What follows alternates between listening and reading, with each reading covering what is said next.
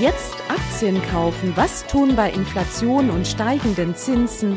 Wie tickt die Wirtschaft? Hallo und herzlich willkommen bei Focus Money Talks, dem Podcast mit Heike Bangert und Verena Sepp zu allen Themen rund um euer Geld. Hallo und herzlich willkommen zur 27. Episode von Focus Money Talks. Mein Name ist Heike Bangert und heute sprechen wir über Geopolitik. Geopolitische Risiken haben in den vergangenen Jahren kräftig zugenommen. Wir fragen uns, wie sieht die Welt von morgen aus und treffen wir künftig Investmententscheidungen durch die geopolitische Brille. Darüber sprechen wir gleich mit Anna Rosenberg. Sie ist Leiterin Geopolitik des Amundi Institute, aber eben auch für Amundi Gesamt.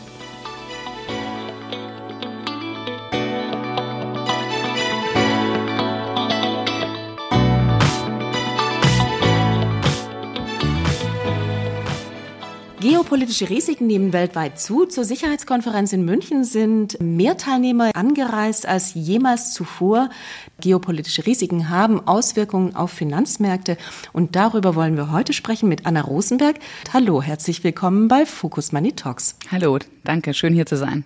Anna, der aktuell, es gibt ja viele Konflikte, ne? Lass uns über den aktuell größten Konflikt reden. Derzeit direkt vor unserer Tür der russische Angriffskrieg auf die Ukraine. Gehst du davon aus, dass es im Laufe dieses Jahres, dass es zu einer Eskalation kommt oder dass wir zu einer Lösung kommen? Also die Szenarien sind relativ gleich einzuordnen in der Wahrscheinlichkeitsratio. Wir haben unsere Wahrscheinlichkeit für eine Eskalation kürzlich angehoben. Eine Eskalation, eine direkte Eskalation mit dem Westen von 20 auf 25 Prozent aufgrund der Entscheidung, Leoparden und andere Waffen zu schicken. Allerdings haben wir doch auch eine relativ große Wahrscheinlichkeit, dass es zu einem Waffenstillstand kommen kann gegen Ende des Jahres mit einer ähnlichen Wahrscheinlichkeit von 30 Prozent. Also wir haben eigentlich drei zentrale Szenarien. Wir haben sechs Szenarien, aber die, die drei wahrscheinlichsten sind eben Waffenstillstand, ein langer Krieg und eine Eskalation. Die sind im Moment sehr ähnlich. Die anderen drei Szenarien, die relativ unwahrscheinlich sind, ist ein Sieg der Ukraine, ein Sieg Russlands oder auch ein Machtwechsel in Russland, der zu einem Ende des Krieges führen könnte. Diese drei Szenarien haben wir jeweils nur mit fünf Prozent Wahrscheinlichkeit. Es ist ja so, dass hierzulande es eine große Unterstützung gibt für die Tatsache, dass militärische Unterstützung gefordert wird und auch gestellt wird. Also wir haben jetzt die Diskussion über die Leopard 2 Panzer gehabt. Es werden auch geliefert werden. Es gibt welche, die tatsächlich über Kampfjets schon sprechen. Was verändert das eben diese Lieferung der militärischen Unterstützung, der Waffenlieferung? Was verändert das bei den Szenarien? Sie hat die Szenarien jetzt etwas verändert, aber nicht dramatisch. Also da muss man auch sagen, dass unsere jetzigen Szenarien nicht die Lieferung von Kampfjets widerspiegeln, sondern im Moment nur die Lieferung von Tanks, weil natürlich man für sowas auch Details braucht. Man braucht wie viele Leoparden, wann, wie schnell können die Ukrainer trainiert werden, wann kommen sie in die Ukraine. Das kriegt oft viel mehr Aufmerksamkeit, als dann tatsächlich nachher in der Realität umzusetzen ist. Also was ich damit meine ist, dass diese Panzer jetzt erst im Laufe der Zeit geliefert werden und nicht alle auf einmal. Und deswegen sind jetzt in der direkten Zukunft, werden sie das Schlachtfeld jetzt nicht komplett verändern. Sie erlauben der Ukraine vor allem ihre defensive Position zu erhalten. Man muss bedenken bei dieser ganzen Sache, dass die Ukraine ein Land ist mit vor dem Krieg 43 Millionen Einwohner und Russland vor dem Krieg 143 Millionen Einwohner. Das heißt, Russland hat viel, viel mehr Kapazitäten für Soldaten. Die Ukraine hat das nicht. Wir haben viel weniger Soldaten. Jetzt redet man schon von 37 Millionen Einwohnern in der Ukraine. Das bedeutet, dass eigentlich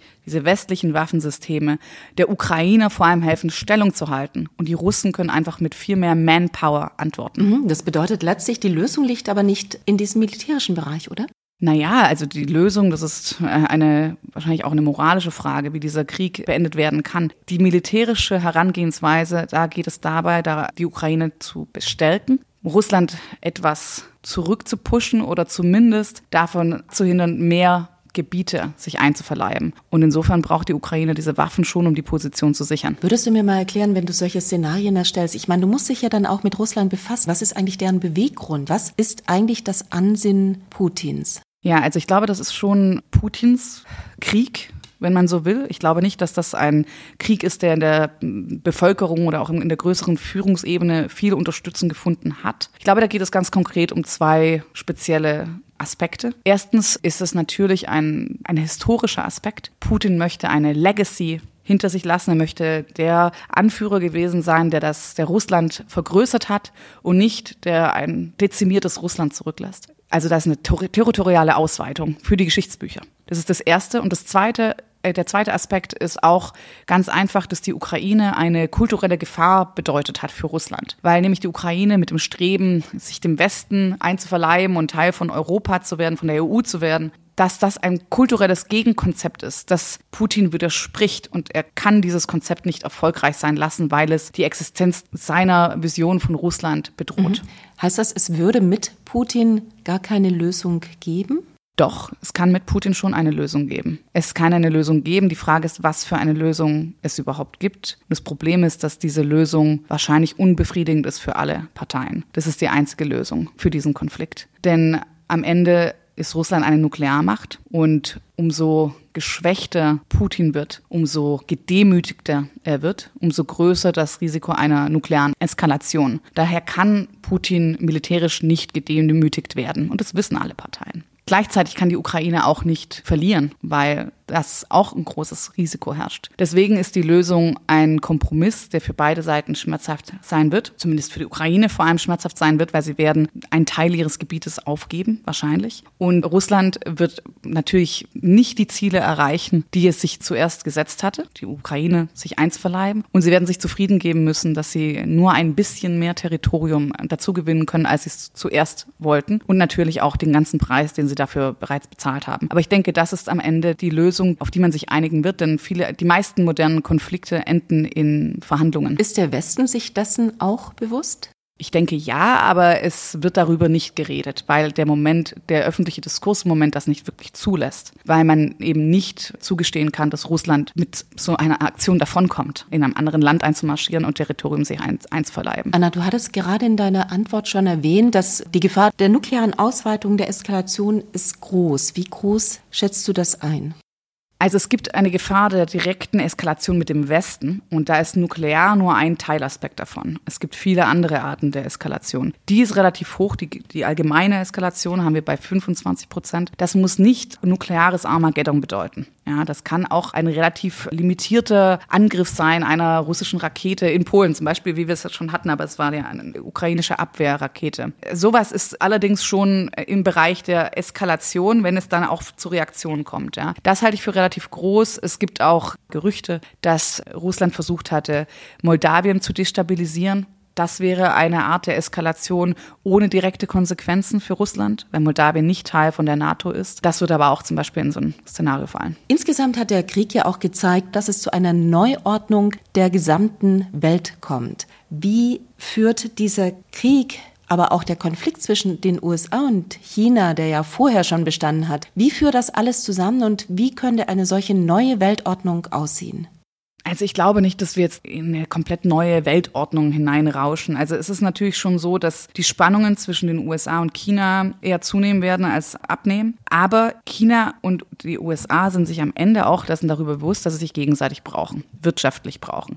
Nicht in sensiblen Sektoren, da wird auf jeden Fall eine Entkopplung stattfinden, aber in anderen Sektoren wird weiterhin wirtschaftlicher Austausch herrschen. Es haben sich viele Länder dafür entschieden, nicht Russland zu verurteilen Indien zum Beispiel, Brasilien auch, weil sie diese neue Situation, in der wir uns befinden, auch dazu nutzen, um ihren eigenen Einfluss auf der Weltbühne zu erhöhen. Zum Beispiel, Indien ist sich durchaus darüber bewusst, dass die USA und Europa sich zu einem gewissen Grad von China abwandeln will und davon profitiert Indien und muss sich daher nicht auf eine Seite schlagen in dem, in dem, in dem Russland-Ukraine-Krieg, weil Indien und Russland auch alte Alliierte sind. Das heißt, es wird viele der Wachstumsmärkte, sagen wir mal so, werden ihre Stärke nützen, mehr als sie das vorher konnten in dieser neuen Welt. Europa ist aufgrund des Krieges wieder näher an die USA hin. Und davon wird es auch nicht wegkommen. aufgrund der Tatsache, dass die USA die Sicherheitsdominanz hat für Europa. Das heißt unweigerlich für Europa,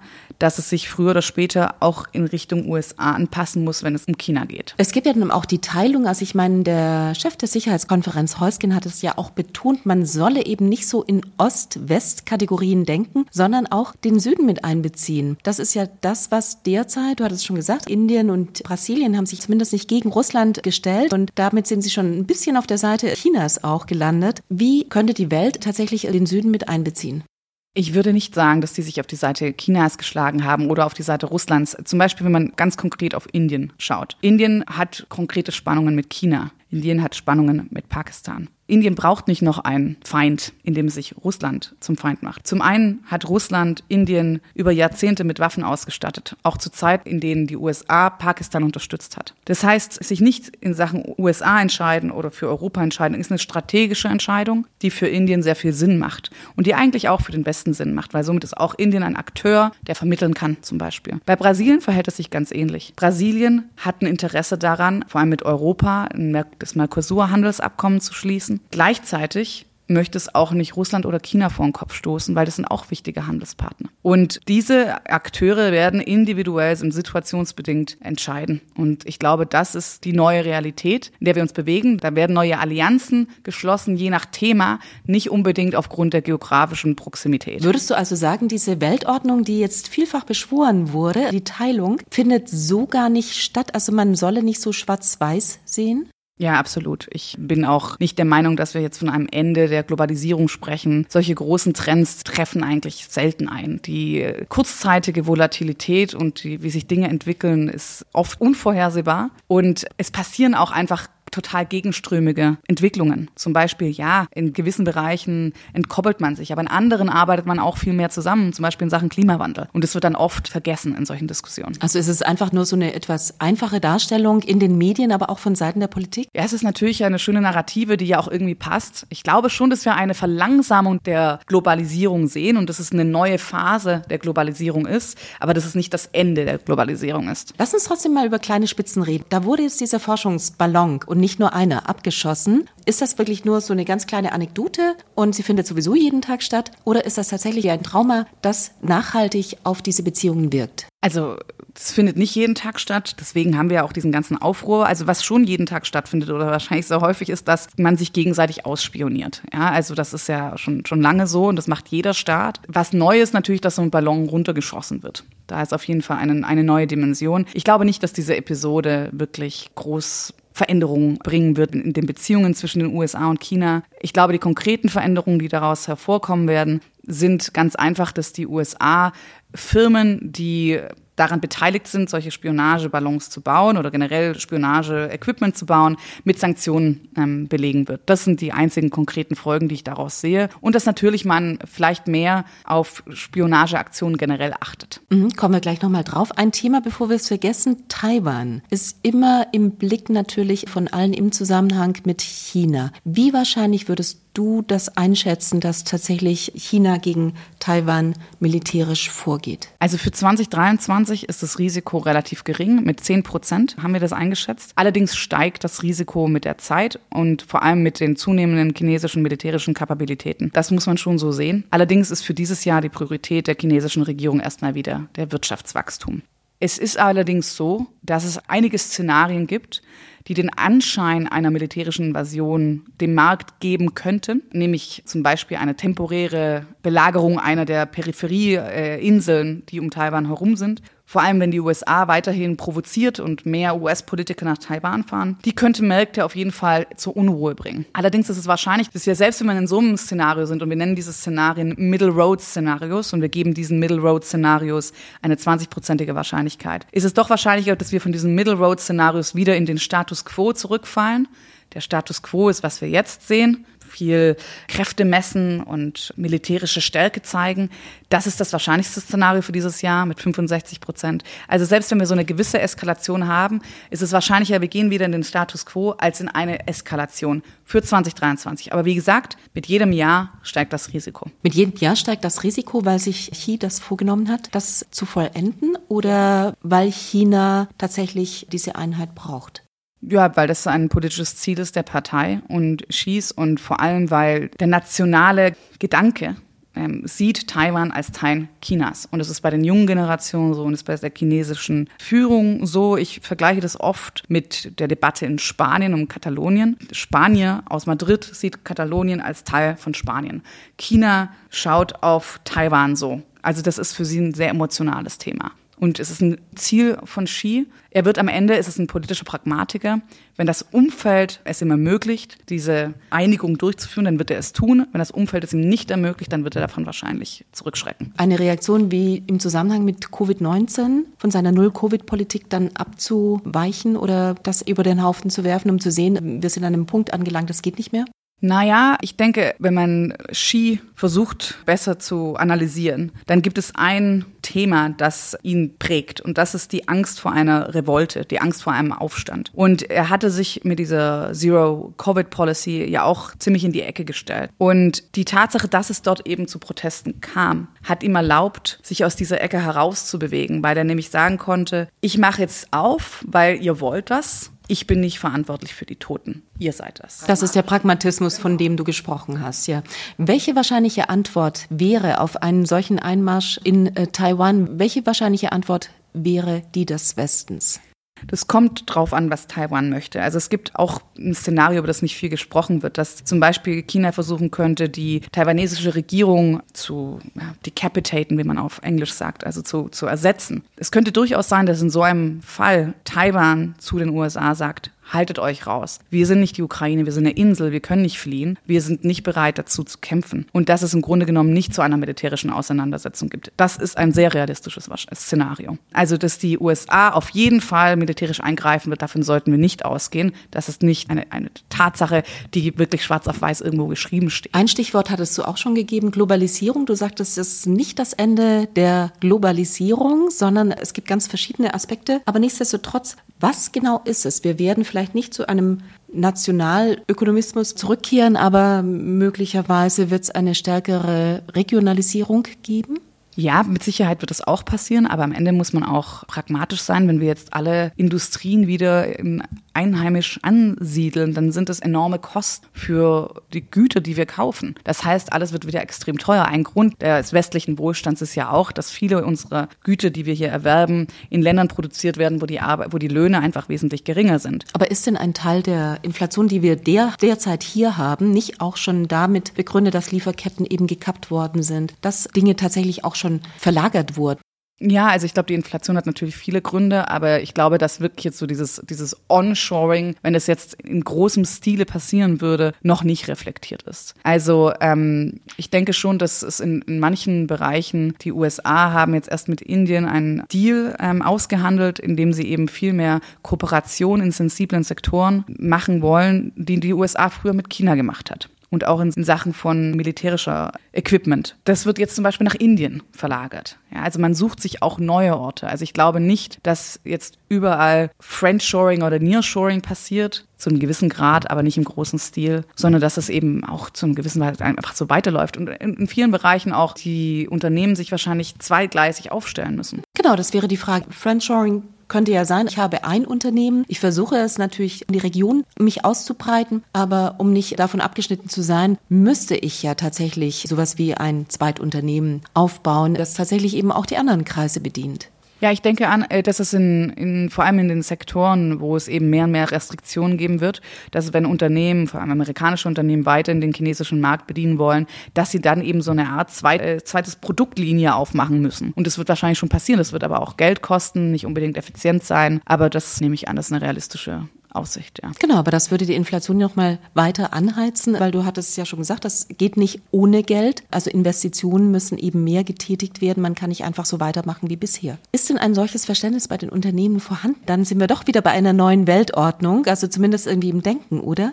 Ich glaube, es gibt viele Themen, mit denen sich Unternehmen gerade auseinandersetzen müssen. Also auf der einen Seite ist dort eben die Energie, Ne, vor allem in Europa, darüber haben wir noch nicht gesprochen. Das sind ja enorme Kosten, die weiterhin auch hoch bleiben werden für Unternehmen. Das ist eine, eine große, ein großes Problem. Auch wenn es dieses Jahr besser aussieht, ist das Problem nicht weg. Das Problem ist immer noch da. Das wird die Kosten erhöhen. Dann gleichzeitig haben wir den Inflation Reduction Act aus den USA, der eben die viele Unternehmen in die USA versucht zu ziehen, gerade im Bereich von Clean Tech und Klimawandel, ähm, Unternehmen, die da eben viel machen. Genau, da soll es ja jetzt eine Antwort geben der Europäischen Union Genau, aber die ist wahrscheinlich nicht groß genug, schnell genug, stark genug, um dem Inflation Reduction Act wirklich gegenüberzustehen. Das heißt, die Unternehmen hier in Europa werden es ähm, aufgrund dieser Dinge einfach nicht einfach haben. Wir haben die hohen Energiepreise, wir haben immer noch den, den Krieg und die Risiken, die damit assoziiert sind und dann eben auch eine Anziehungskraft aus den USA. Letztlich haben die Unternehmen ja auch seit Covid, aber auch im Zuge irgendwie Energiekrise in Europa schon Teile ihrer Produktionen verlagern müssen, eben um von günstigeren Energiepreisen zu profitieren diskutieren. Ist das der Anfang des, wovon du sprichst, dass tatsächlich Teile verlagert werden?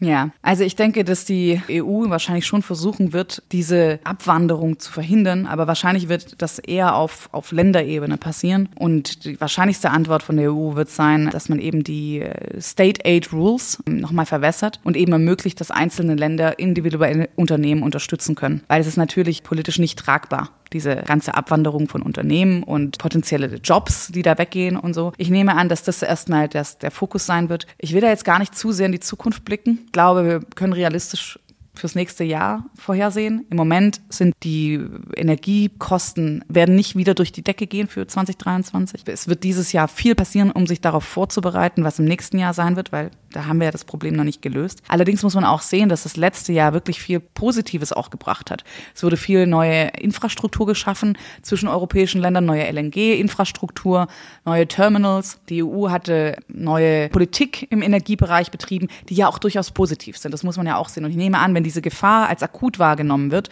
dass man sich da auch bewegen wird und dass da auch viel passieren wird. Lass uns mal andersrum denken. Also wenn hier automatisiert wird, wenn Infrastruktur geschaffen wird, das bedeutet ja letztlich auch so ein bisschen ein Einschnitt in die Schwellenländer, die bislang diesen komparativen Vorteil niedrigerer Kosten bieten konnten. Wenn das nicht mehr genutzt wird, steht das vielleicht auch bei euch auf dem Plan? Guckt ihr darauf? Also ich glaube, dass das schon noch genutzt wird. Also wie gesagt, ähm, ich meine, China ist immer noch, ne, da wird immer noch äh, viel produziert und das wird auch weiterhin so sein. Da steigen natürlich die Löhne, die Gesellschaft beginnt zu altern. Deswegen redet man jetzt eben auch schon von anderen Gesellschaften wie Indien. Ich habe schon viel über Indien gesprochen. Da ist noch mehr Wachstum drin, noch demografisch attraktiver in dieser Beziehung. Das wird wahrscheinlich der nächste Growth Engine sein. Also ich glaube nicht, dass wir jetzt komplett abwandern von Entwicklungsländern und, äh, und Wachstumsländern in, in Bezug auf diesen Vorteil Vorteil, das ist eigentlich gar nicht möglich. Wirtschaftlich ist zu teuer. Mhm. Lass uns noch auf zwei Aspekte kommen. Einmal Klimawandel. Wir können hier nicht reden, ohne über den Klimawandel gesprochen zu haben. Und das andere ist diese Kluft zwischen arm und reich. Ist das die Kluft zwischen Arm und Reich, die sich auch in den Industrieländern manifestiert? In den USA hatten wir das aber auch in Europa. Ist das ein Problem auch im Zusammenhang mit Migration, die natürlich, und das ist wieder der Zusammenhang mit Klimawandel, also dass wir wirklich tatsächlich da zu einer Verschiebung kommen und es eben in der Gesellschaft zu großen Verschiebungen kommen kann. Wie groß ist das Risiko? Also ich glaube, dass sich das Risiko ehrlich gesagt etwas reduziert hat. Vor einem Jahr hätte ich vielleicht gesagt, dass das auf jeden Fall eine, Sorge ist. Mittlerweile geht man sich so aggressiv an. Es, wird, es gibt keinen Platz für unterschiedliche Meinungen und dass es ein Risiko war in Sachen sozialer Zusammenhalt. Aber ich glaube, dass der Krieg das verändert hat. Ich glaube, dass auch die Wahlen in den USA und die Tatsache, dass die Demokraten wesentlich besser abgeschnitten hatten als erwartet, da ein bisschen die, die Schärfe rausgenommen wurde wenn man, also dass es eben eigentlich jetzt eher eine Art von gesellschaftlichen Zusammenhang gibt, weil die Zeiten schwer sind. Und ich finde, das hat man in Großbritannien ganz gut beobachten können, als die ehemalige Premierministerin Liz Truss mit diesem Paket auf, auf den Markt kam, dass sie die Steuer für die Höchstverdiener senken möchte und dass sie auch den Wohlfahrtsstaat eigentlich aushöhlen wollte. Das gab einen kompletten Aufschrei in der Gesellschaft. Ein Aufschrei, sogar auch von den Finanzmärkten, ein Aufschrei, den ich eigentlich so nicht erwartet hätte. Und ich glaube, dass das eben eher zeigt, dass da noch ein, von der Gesellschaft aufgrund dieser ganzen Volatilität ein großer Appetit für einen gesellschaftlichen Zusammenhang gibt. Also das ist so mal die erste, der erste Aspekt. Der zweite Aspekt in Sachen Migration da wird es auf jeden Fall zu mehr Migration kommen. Hohe Lebensmittelpreise, der Krieg ne, wird noch weitergehen. Hohe Lebensmittelpreise in, in Wachstumsmärkten wird neue Migrationswellen bringen. Man muss auf diese Sache pragmatisch blicken. Wir haben ein Demografieproblem. Sterben aus, ja, und wir haben einen Fachkräftemangel. Wir haben einen Mangel an Arbeitskräften in fast allen Sektoren. Und da ist natürlich eigentlich die Tatsache, dass mehr Migration da ist, etwas Positives. Nochmal einen ganz kurzen Blick zum Klimawandel. Klimawandel ist aber auch ein Teil dessen, der Migration fördert, ja, weil es wirklich Gegenden gibt, die mit Dürre und Überschwemmungen zu kämpfen haben und die tatsächlich eben so nicht mehr bewohnbar sind im Sinne von, ich kann die Länder bewirtschaften. Und so gesehen wird es ja zu Strömungen und auch Bewegungen kommen. Alle müssen sich mit dem Klimawandel befassen. Und du hattest es eingangs schon gesagt, es gibt eben einen Konsens tatsächlich über, egal welche Blockbildung hinweg, dass man den Klimawandel bekämpft, die einen mehr, die anderen weniger. Aber nichtsdestotrotz, es kostet auch. Siehst du die Chancen dafür, dass tatsächlich man zu einem noch guten Ergebnis kommen kann, dass alle damit anpacken? Also, es, also ich glaube, da der ist bereits schon, also in Europa zumindest oder in der EU ist diese Entscheidung bereits getroffen. Ne? Diese, diese Ziele, die Klimaziele, die sind gesetzt. Darauf muss zugearbeitet werden. Natürlich gibt es immer konkretere Prioritäten oder dringendere Prioritäten wie jetzt, nämlich die Tatsache, dass wir eine Energiekrise immer noch haben. Und die muss gelöst werden. Und es kann auch sein, dass die gelöst wird und dass diese Lösungen dem Kampf gegen den Klimawandel entgegenstehen. Allerdings denke ich schon, dass dieses Thema immer akuter sein wird, weil wir werden wahrscheinlich weitere heiße Sommer erleben und die Problematik, die damit einhergeht und deswegen es da wahrscheinlich auch mehr positive Aktionen gibt anstatt ne, ein, ein Rückschritt. Also da glaube ich schon, es ist noch viel Platz für Kollaboration. Wäre es vorstellbar, dass tatsächlich aber ein Punkt kommt, wo Länder sagen, das ist mir jetzt zu teuer, das kann ich nicht machen? Ja, also diesen, diesen Punkt haben wir ja auch schon, aber dann gibt es ja viele Investitionsunterstützungen von internationalen Organisationen.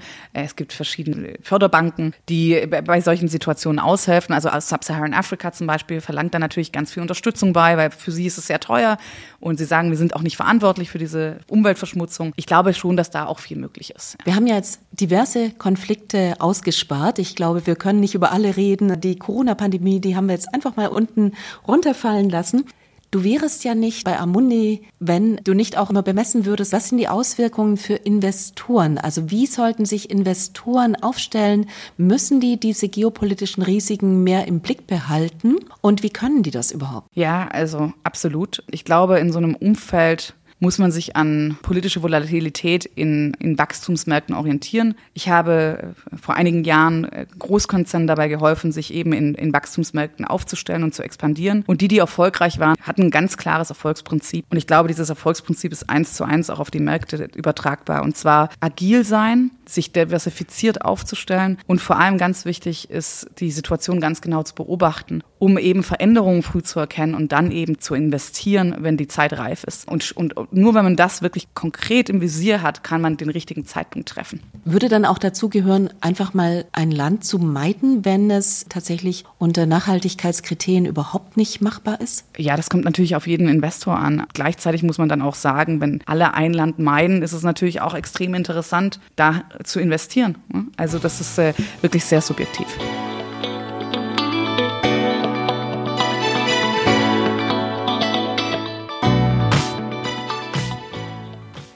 Tja, gut, wer zu Beginn des vergangenen Jahres nicht in Russland investiert war und auch künftig gilt es, sich eben als Anleger genau zu überlegen, welche Staaten besser gemieden werden sollten. Damit sind wir am Ende der 27. Episode von Focus Money Talks angelangt. Euch vielen herzlichen Dank fürs Zuhören und allen eine schöne Woche.